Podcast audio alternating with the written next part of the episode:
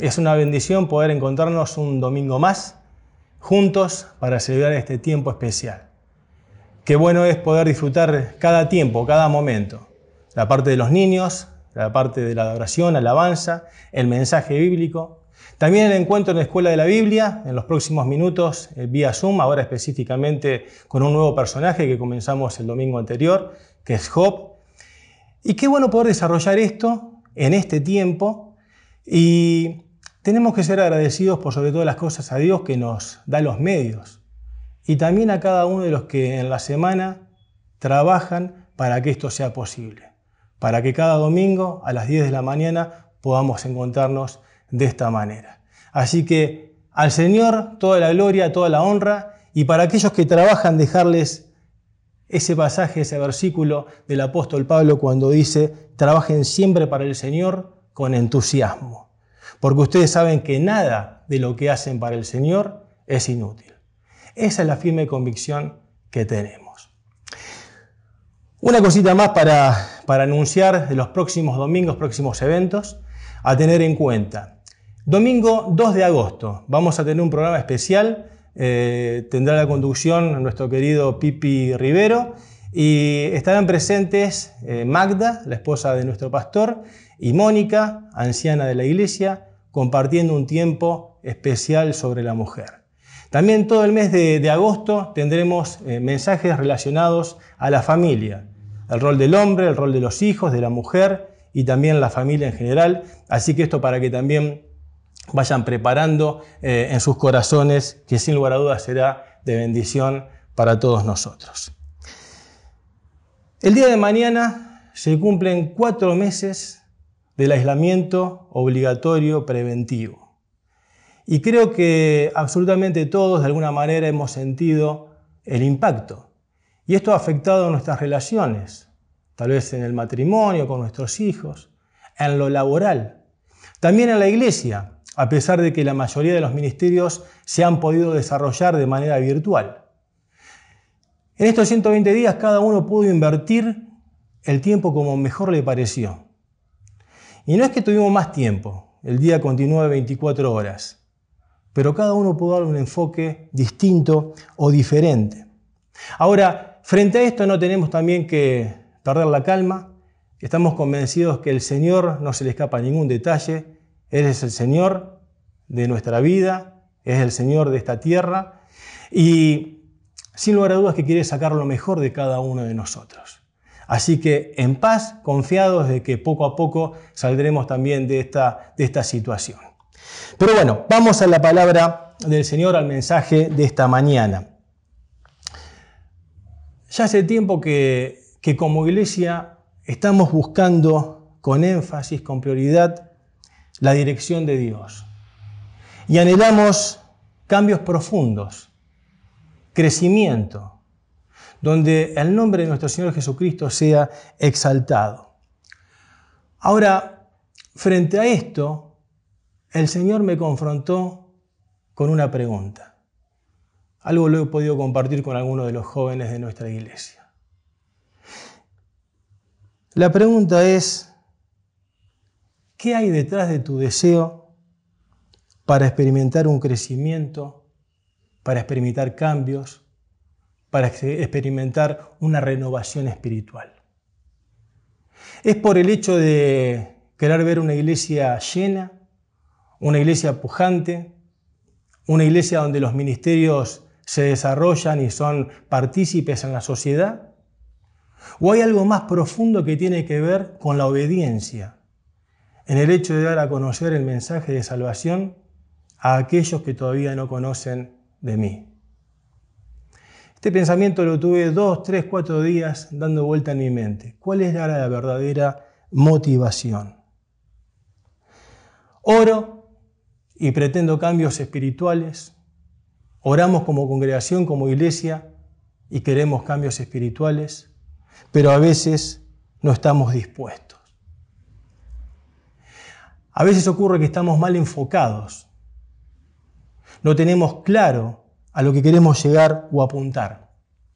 Ahora, si anhelamos una renovación espiritual, si queremos ver crecimiento, tenemos que estar atentos por sobre todas las cosas a la obra interna del Espíritu Santo. Porque esa obra interna va a provocar restauración y esto va a permitir manifestar un cristianismo puro, auténtico, similar a los fieles de la iglesia primitiva. El Padre envió su Espíritu para dar testimonio de su Hijo. Sin su testimonio, el nuestro es totalmente inútil. La convicción de pecado, la fe en Cristo, el nuevo nacimiento y el crecimiento cristiano son todos obras suyas. Preparando el mensaje leía el Pacto de Lausana, celebrado en el año 1974, hace 46 años. Y es interesante en el punto 14, cuando habla sobre el poder del Espíritu Santo, lo que dice. Les leo simplemente un, extracto. Dice así, una iglesia que no es misionera se contradice y apaga el espíritu. La evangelización mundial será una posibilidad real tan solo cuando el espíritu renueve a la iglesia en sabiduría, fe, santidad, amor y poder. Y pensaba, ¿qué sería de mi vida? ¿Qué sería de tu vida? ¿Qué sería de la vida de la iglesia nordeste si el Espíritu Santo obra en nosotros?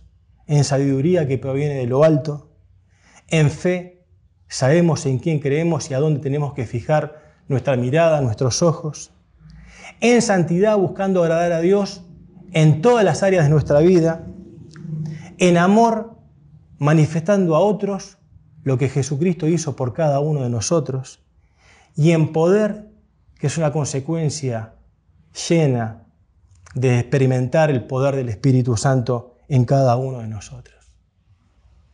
Es para pensar, ¿qué sería si esto ocurriera en mi vida, en tu vida, en la vida de la iglesia? La renovación que cada uno de nosotros puede experimentar es la antesala, es lo previo al avivamiento evangelizador. ¿Sabes? No puede haber avivamiento, no puede haber cambio si primero no hay una restauración en la vida de la iglesia. Y la iglesia la, componemos nosotros, todos los que pertenecemos y somos hijos de Dios. Hay cinco principios de gran importancia que quiero mencionar rápidamente en cuanto al proceso de renovación. El primero incluye la convicción de pecado por parte de la iglesia. Sabes, si estás eh, frío, si estás tibio, si estás apartado, no puedes de un momento al otro servir al Señor.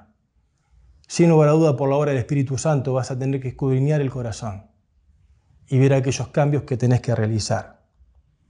El segundo proceso, el proceso de renovación, es un nuevo comienzo de la obediencia a Dios. Y esto lleva a un arrepentimiento profundo, a humillarme delante de la presencia de Dios. El segundo libro de Crónicas, capítulo 7, versículo 14. Es un versículo que estuvo por años en una de las paredes de nuestro salón central, acá en el edificio de calle Boulevard. Y dice, si mi pueblo, que lleva mi nombre, se humilla y ora, y me busca y abandona su mala conducta, yo lo escucharé desde el cielo, perdonaré su pecado y restauraré su tierra. Restauraré tu vida, restauraré tu familia, restauraré tu iglesia. Tercero, en un proceso de renovación resulta en creyentes con una fe renovada. ¿Sabes? Mientras nuestro estado espiritual sea de indiferencia, no vamos a alcanzar jamás a dimensionar, a preocuparnos por la necesidad del otro. Ahora, cuando la fe es renovada, nuestro amor se manifiesta sirviendo para traer a otros al camino del Señor. Cuarto lugar, un proceso de renovación que da el poder del mundo y del pecado sobre el Hijo de Dios. Esto quiere decir que lo que antes ocupaba un lugar importante en tu vida, en tu corazón, ahora es desechado, ahora es quitado y eso es ocupado por Dios. En quinto lugar y último, un proceso de renovación tal y como consecuencia un despertar, una renovación en la iglesia. ¿Qué palabra esta? Renovación, revolución. Imagínense una iglesia revolucionada por el obrar de Dios a través del Espíritu Santo, donde personas aceptan el señorío de Jesucristo. Sinceramente anhelo esto para mi vida, anhelo esto para la vida de la iglesia. Ahora, una de las mayores trabas para que esto ocurra, para el crecimiento, espiritual eh, individual o como iglesia, es que intentamos cambiar lo que hacemos en lugar de cambiar lo que somos. Repito, intentamos cambiar lo que hacemos en lugar de cambiar lo que somos. Y así pasa en varios órdenes de la vida. Puede ser en lo personal, parece que siempre lo de mi amigo, de mi primo, de mi hermano, parece que es mejor.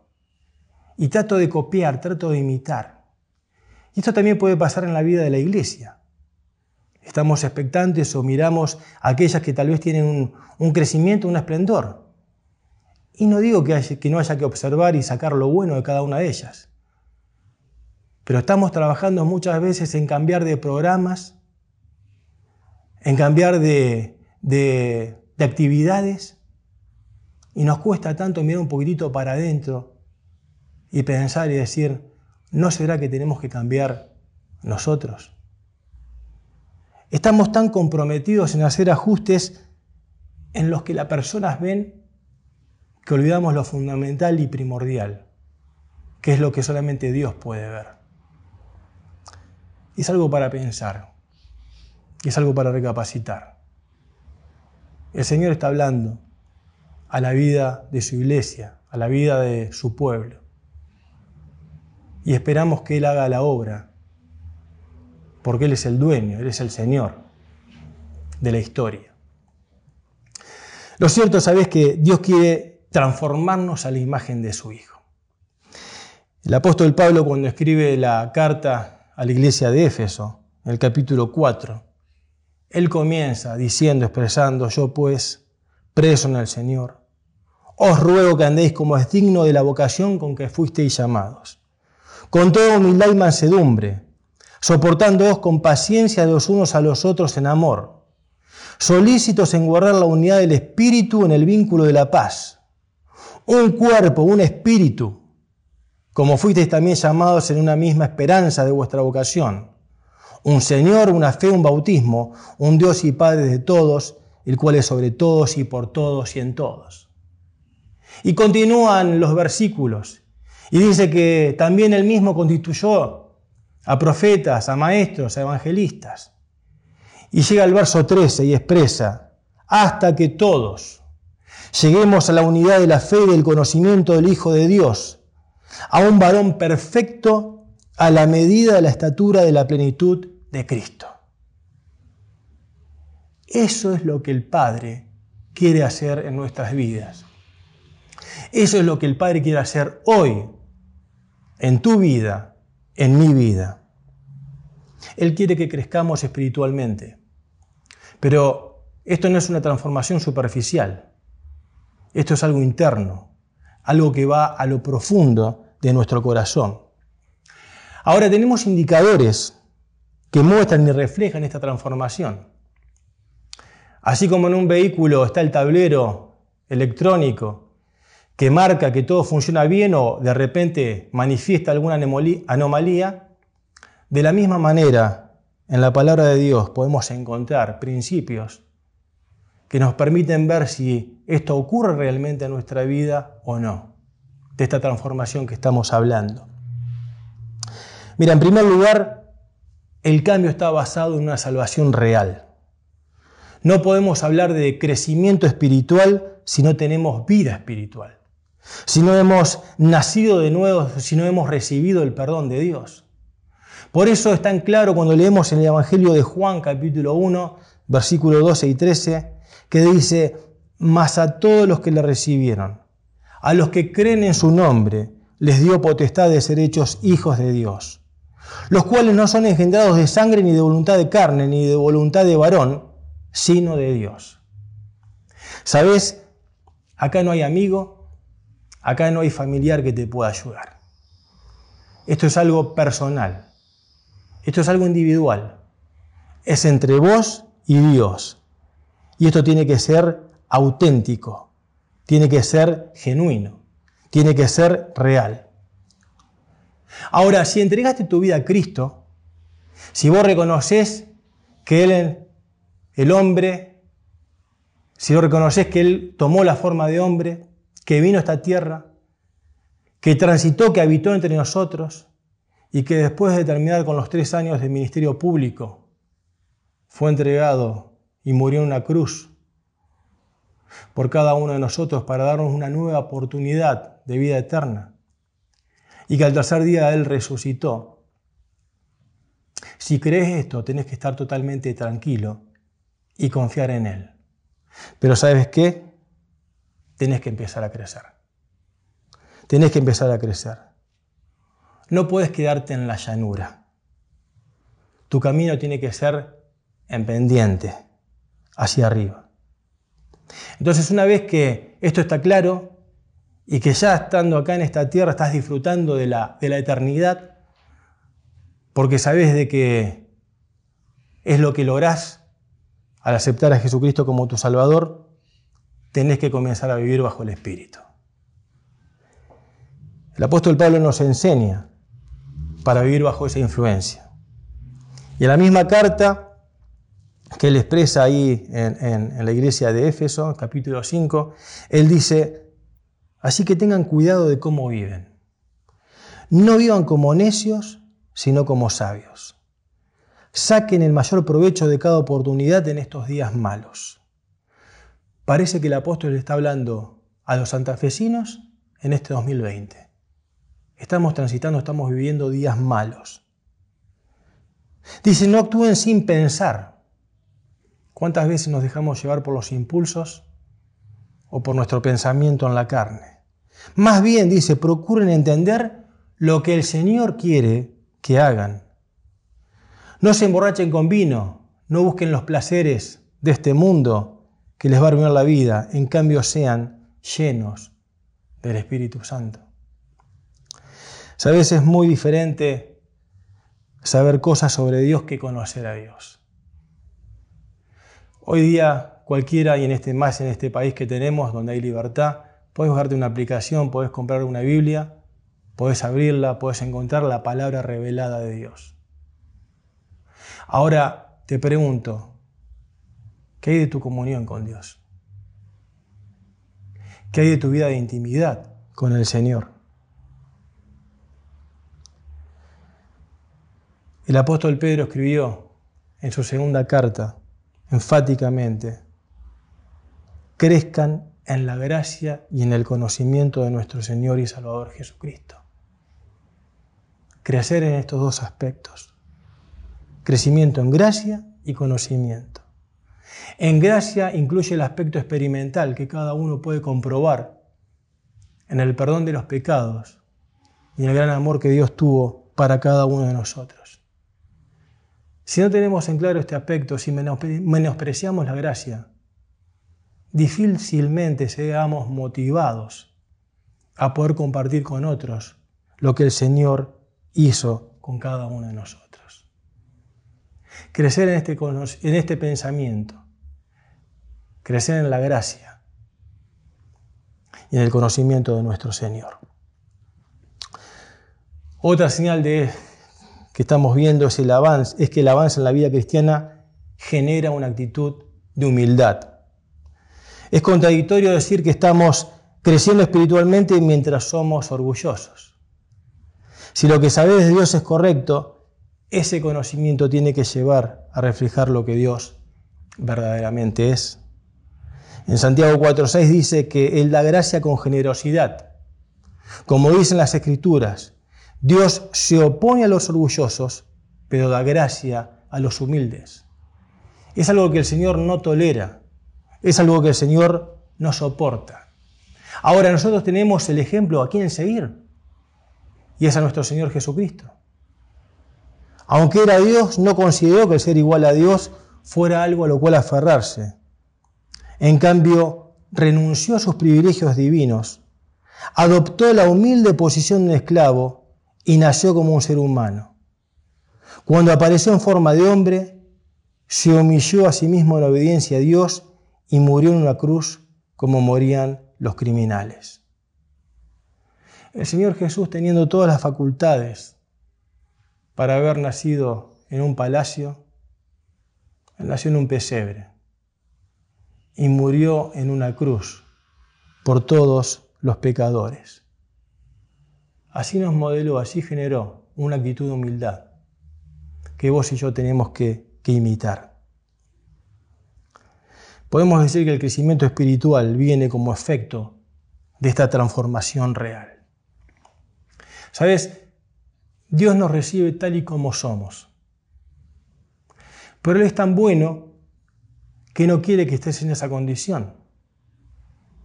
Ahora, si vos venís ante Él, te acepta con el egoísmo que tenés, con el orgullo, con el mal carácter. Te acepta si fuiste infiel, si tenés un vicio. Te acepta como sos. Pero como dije, Él es tan bueno que no quiere permitir que sigas atado a eso y quieres que puedas experimentar una transformación. Por eso el apóstol Pablo cuando escribe en Romanos capítulo 12 dice, Amados hermanos, les ruego que entreguen su cuerpo a Dios por todo lo que Él ha hecho a favor de ustedes. Que sea un sacrificio vivo y santo, la clase de sacrificio que a Él le agrada. Esa es la verdadera forma de adorarlo. No imiten las conductas ni las costumbres de este mundo. Más bien dejen que Dios los transforme en personas nuevas al cambiarles la manera de pensar. Entonces aprenderán a conocer la voluntad de Dios para ustedes, la cual es buena, agradable y perfecta. Dejar que Dios transforme, que Dios cambie nuestra manera de pensar para poder realizar su voluntad, su perfecta voluntad. Ahora, cuando Dios plantea este desafío, nos reta, nos desafía de manera permanente a seguir creciendo. Ahora el apóstol Pablo mismo, con todos los logros que podemos ver nosotros humanamente hablando y también ministerialmente, la obra que él desarrolló para el crecimiento de la iglesia, él dijo, hermanos, yo no lo he logrado. Hermanos, no lo he alcanzado, pero solamente me concentro en algo. Olvido el pasado y fijo la mirada en lo que tengo por delante. Y de esta manera avanzo hasta llegar al final de la carrera para recibir el premio celestial al cual Dios nos llama por medio de Cristo Jesús. Pablo no miraba por el espejo retrovisor de la vida mientras avanzaba. Por eso es bueno dejar el pasado.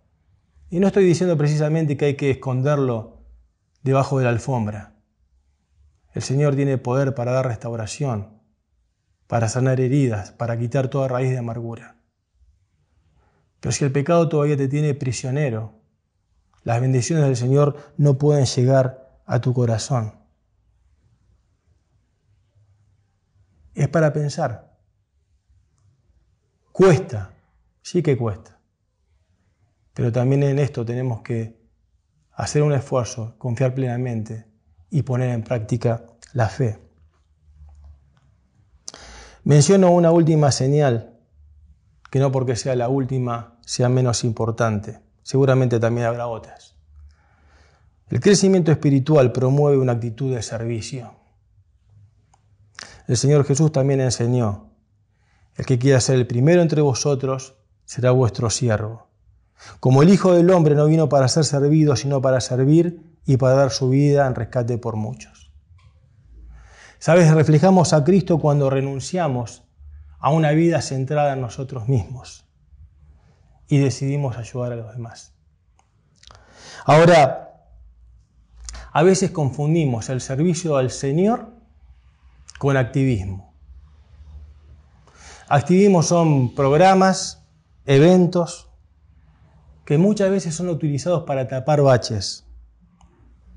Y hay una gran diferencia entre estos dos aspectos. Porque la religiosidad te puede llevar al activismo.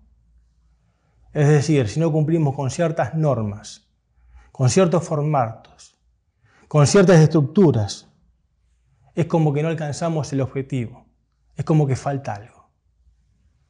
Eso es religiosidad. Ahora, muy distinto es cuando llevamos una vida de intimidad con Dios, porque en ese momento somos gobernados por el Espíritu Santo.